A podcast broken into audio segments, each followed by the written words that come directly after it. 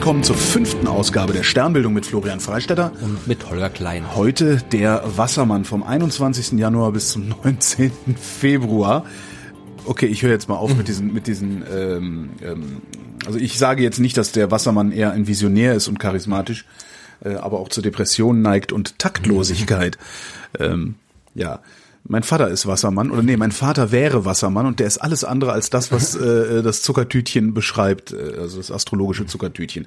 Ähm, die Mythologie des Wassermannes ist auch wieder relativ langweilig. Ach, ich finde gar nicht, ich finde, da gibt es einige, das ist die Frage, welchen, welche Figur der Wassermann darstellen soll. Genau, da habe ich zwei gefunden. Äh, entweder Deukalion. Ja, den finde ich doch super. Deukalion ist halt irgendwie aus der griechischen Mythologie. Der Überlebende der Sintflut. Ja, das, das, das ist halt irgendwie, diese Sintflut verbindet man ja zumindest Eigentlich mit der Bibel, ja. Mit der Bibel, mit Noah, aber den gab es halt in Mesopotamien, in Gilgamesch-Epos, in, in griechischen Mythologie, Deukalion, die haben halt alle genau das Gleiche erlebt. Ja, also aber haben die, also man, man sagt doch auch, die Bibel hat doch im Grunde sich bei allen anderen äh, bedient und das zusammengestöpselt, so wie es äh, gerade gepasst hat, oder? Ja, es sind halt, es sind halt, zumindest im Alten Testament sind halt jede Menge Mythen, die halt vermutlich da einfach so in der Welt waren. Ja. Halt dann auf, die einen haben sie so aufgeschrieben, die anderen haben sie so aufgeschrieben. Und hier ist halt Deukalion-Mythos ist halt der, wo Zeus die Welt äh, zerstört, weil die Menschen schlecht waren. Und in der Bibel ist es halt wie Gott hätte die Welt zerstört, mhm. weil die Menschen schlecht waren.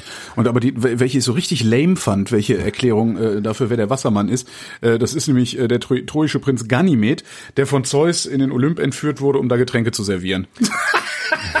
ja, was ist auch ein Wassermann? ja, aber großartig, oder? Und äh, äh dann ähm, das, das, das, diese, diese Darstellung des Wassermannes als, als äh, Schaum geboren mit so einem Dreizack in der Hand. Im Übrigen auch sehr schön, es gibt äh, so eine, äh, wird auch, ist glaube ich auch Neptun, ne? Wird auch so dargestellt. Äh, diese Statue gibt's in Bamberg. Äh, die Bamberger nennen den Gabelmann. Ja, warum nicht? das Ganze einfach mal erden, so der Gabelmann. ähm, ja, das scheint äh, eine, eine Fehldeutung zu sein. Also da hat sich einfach irgendwann in der Moderne, jetzt wenn wir äh, das, das, das Altertum äh, dagegen setzen, hat sich einer gedacht, oh, Wassermann, der muss ja so aussehen, weil der kommt ja aus dem Wasser. Ja, wahrscheinlich. Also ja. das ja, und das, das, also was ich dann viel interessanter fand an, an dieser ganzen Wassermann-Geschichte, ist halt diese, äh, dieses esoterische Geblubber, was da drumherum gemacht wird. Aber ich glaube, da, genau darauf hebst du jetzt auch ab. Ne? Ja, also wenn das esoterische, wenn, man jetzt mit Wassermann sagt, dann, dann die meisten die jetzt nicht unbedingt äh, an die astronomischen Sternbilder denken, die denken halt dann hier an das, dieses, dieses berühmte Hippie-Lied, der Age of Aquarius. Genau. Ich, ich, schon ein bisschen nach meiner, äh, vor meiner Zeit in dem Fall gewesen, also ich habe das nicht mehr live erlebt, das Musical Hair war das, glaube ich. Äh, ich ja. den Text noch kannst davon. Äh, nee, this, this is the dawning of the age of Aquarius, das weiß ich noch. Aber äh, ich habe äh, eine durchaus ähm, ich weiß gar nicht, ob ich dir das je erzählt habe. Ähm, wenn nicht, machen wir das mal beim Bier. Ich habe eine durchaus esoterische Vergangenheit. Ich bin ja auch nicht mehr der Jüngste. Das heißt, ich kenne den ganzen Scheiß. Äh, und nenne es darum auch ganz bewusst Scheiß. Ja, also in dem Fall hat also die Geschichte mit diesem äh, das Age of Aquarius, das Wassermann-Zeitalter, ja. ja, das hat eine durchaus astronomische Grundlage, wenn man so will. Also zumindest ziemlich was, was die absoluten Fakten angeht. Ja. Wir haben in der zweiten Folge der Sternbildung über den Frühlingspunkt gesprochen. Ja. ja. Der Punkt, äh, der der Nullpunkt der, der astronomischen Koordinatensysteme ist, der sich mitbewegt äh, mit der, der Bewegung der, der Erde, der Sonne äh, und deswegen halt als guter Nullpunkt geeignet ist. Sich momentan im Sternbild der Fische befindet, genau. sich vorher mal im Sternbild des Widders befunden hat. Genau, und sich als nächstes im Sternbild Wassermann befinden wird, weil sich eben äh, dieser, dieser, äh, dieser Frühlingspunkt, dieser Nullpunkt, der äh, wird eben unter anderem bestimmt durch den, also der wird bestimmt durch den Schnittpunkt der äh, Erdbahn mit dem auf den Himmel projizierten Erdäquator, also Himmelsäquator und Ekliptik heißen diese beiden äh, Ebenen. Und äh, weil eben die Erde nicht senkrecht auf die Erdbahn steht mit ihrer Rotationsachse, äh, gibt es eben diesen Schnittpunkt und weil die Rotationsachse nicht immer auf den gleichen Punkt am Himmel zeigt, ändert sich die Position mhm. dieser Schnittpunkt. Ja, und zwar äh, beschreibt der Frühlingspunkt einen Kreis am Himmel einmal in 26.000 Jahren.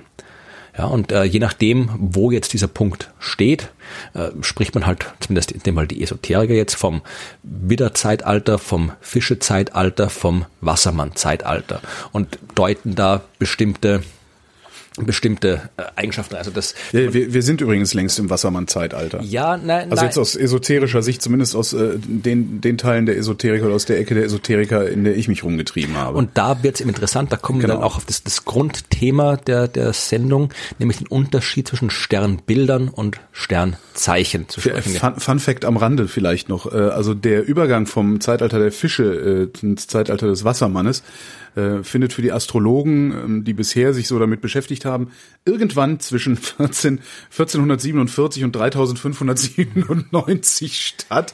Und je nachdem, wen du fragst, hat es längst stattgefunden.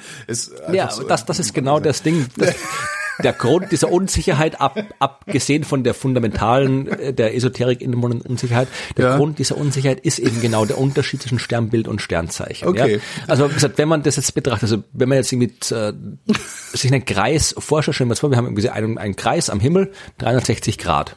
Mhm. Und wir haben zwölf, diese zwölf klassischen Sternzeichen, die auch die astrologischen Ja. äh, Sternzeichen sind, ja. Tierkreiszeichen. Genau, also jetzt haben wir 360 durch 12 Ist, äh, ja, 30. Genau. Das heißt, jedes, in dem Fall, nimmt jedes äh, Sternzeichen 30 Grad am Himmel ein. Ja, wenn die Sonne in dem einen, zumindest bleiben wir jetzt beim Frühlingspunkt, äh, wenn der wenn der Frühlingspunkt im, im Sternzeichen Widder steht, dann haben wir das Widderzeitalter. Wenn die Sonne an dem Tag deiner Geburt im Sternzeichen äh, Fische steht, dann bist du vom Sternzeichen Fische und so weiter. So funktioniert das in der Astrologie. Und äh, wir wissen, wenn man jetzt irgendwie guckt, eben das äh, ungefähr, wenn du jetzt irgendwie 26.000 Jahre nimmst für eben ein eine Runde rundherum und äh, das eben durch zwölf teilst, dann kommst du eben drauf, dass es ungefähr 2200 Jahre, grob 2160 Jahre oder sowas um den Dreh braucht, äh, bis eben die eben der Frühlingspunkt von einem Sternzeichen ins andere wechselt. Das heißt, so ungefähr grob alle 2200 Jahre soll so ein neues Zeitalter beginnen.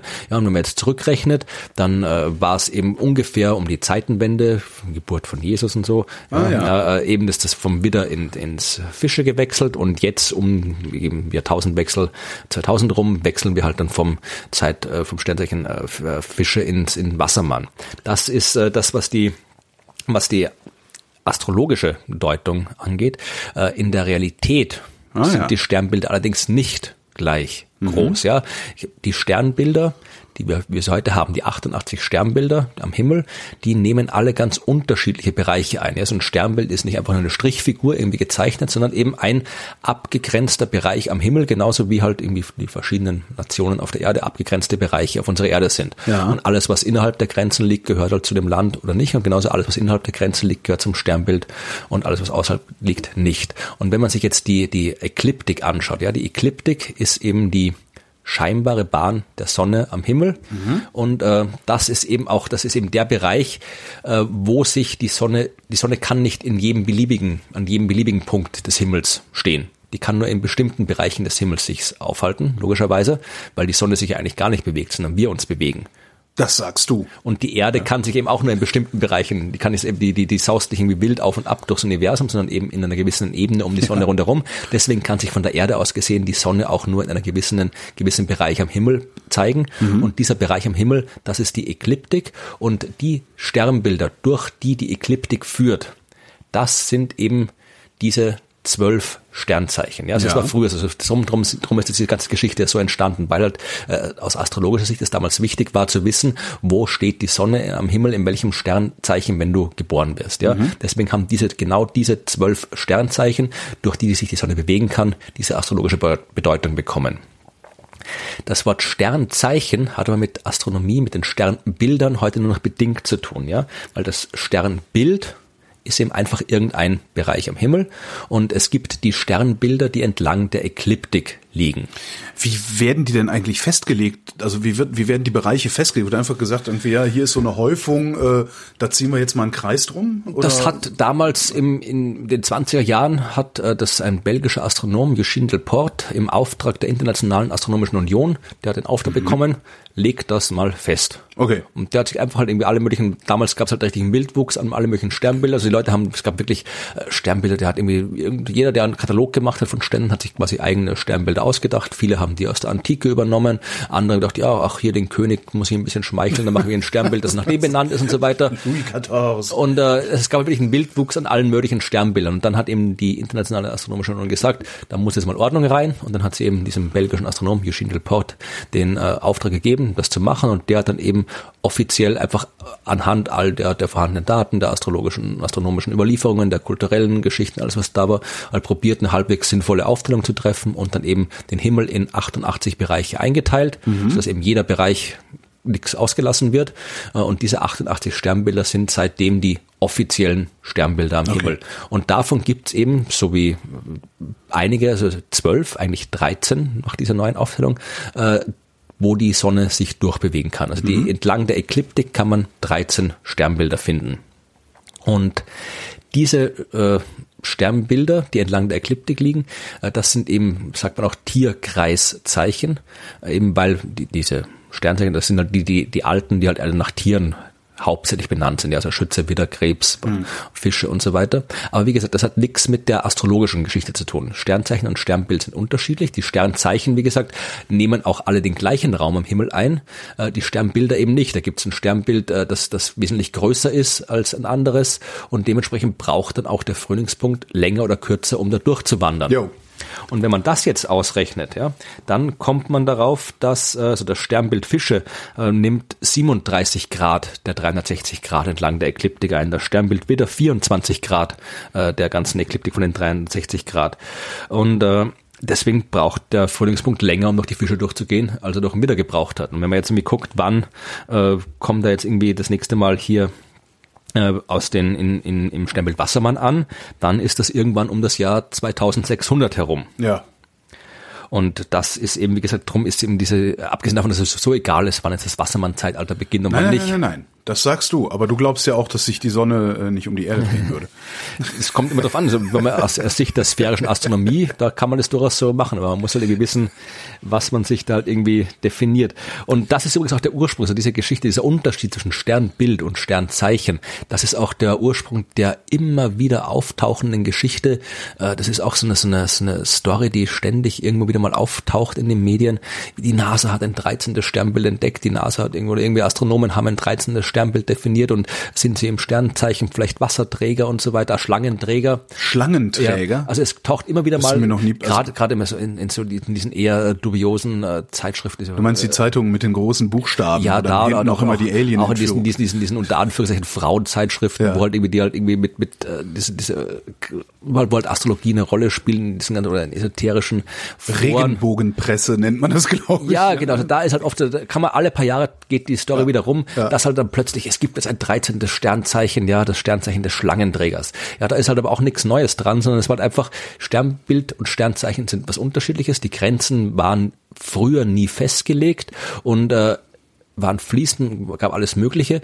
Die klassische Astrologie, die wir haben, die hat sich eben dann irgendwann mal auf diese zwölf äh, Sternzeichen, die wir kennen, geeinigt. Die sind halt so, da ändert sich auch nichts dran. Das bleibt so, wie es ist. Und als dann eben damals die offiziellen 88 Sternbilder festgelegt worden sind, da hat dann eben in diesen neuen Grenzen, war dann halt ist irgendwie noch ein kleines Stückchen der Ekliptik halt von einem Eck vom Sternbild des äh, Schlangenträgers äh, mhm. belegt. Deswegen bewegt sich die Sonne auch ein Stückchen durch das Sternbild Schlangenträger. Und äh, wenn man das jetzt, diese offizielle wissenschaftliche Definition auf die Astrologie übernehmen will, dann kann man tatsächlich auch im Sternzeichen Schlangenträger sein, ja, weil das Sternzeichen ist ja das Zeichen, äh, wo die Sonne zum Zeitpunkt der Geburt gestanden ist, ja. was aber sowieso keinen Sinn macht, weil ja äh, in dieser Berechnung der Astrologen auch die, die diese diese Veränderung sowieso nicht berücksichtigt wird. Ja, also wenn es jetzt irgendwie heißt, äh, du bist im Sternzeichen Fische geboren, äh, weil eben die Sonne zum Zeitpunkt der Geburt im, in den Fischen stand, dann galt es vor ein paar tausend Jahren, als es festgelegt worden ist. Mittlerweile hat sich das eben alles so weit verschoben durch die Präzision. Ach, das müsste man ja dann vielleicht auch noch mal ausrechnen, ob äh, ja. Ja, es ist im Wesentlichen alles ein alles ein Sternzeichen weiter. Ah, okay. Also äh, das heißt, äh, wenn ich im Sternzeichen der Jungfrau geboren bin, bin ich eigentlich geboren im Sternzeichen, was ist denn danach?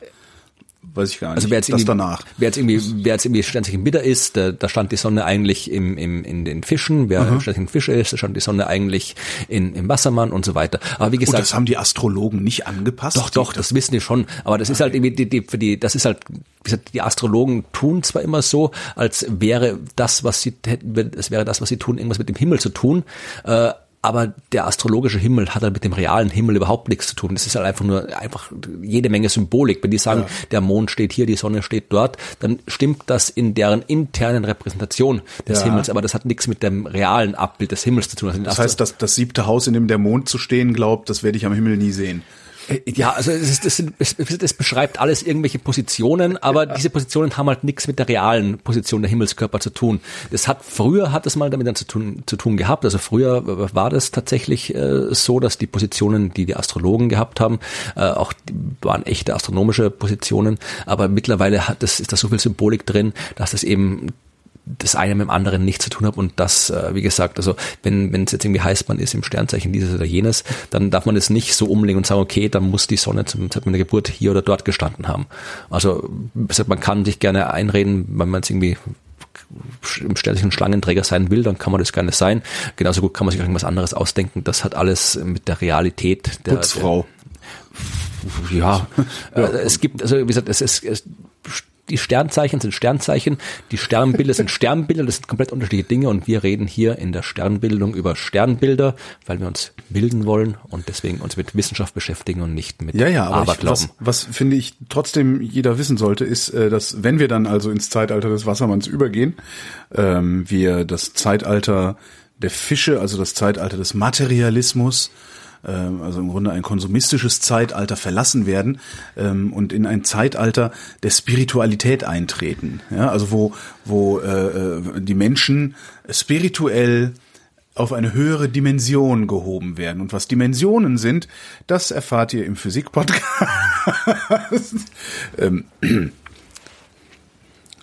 sind wir fertig?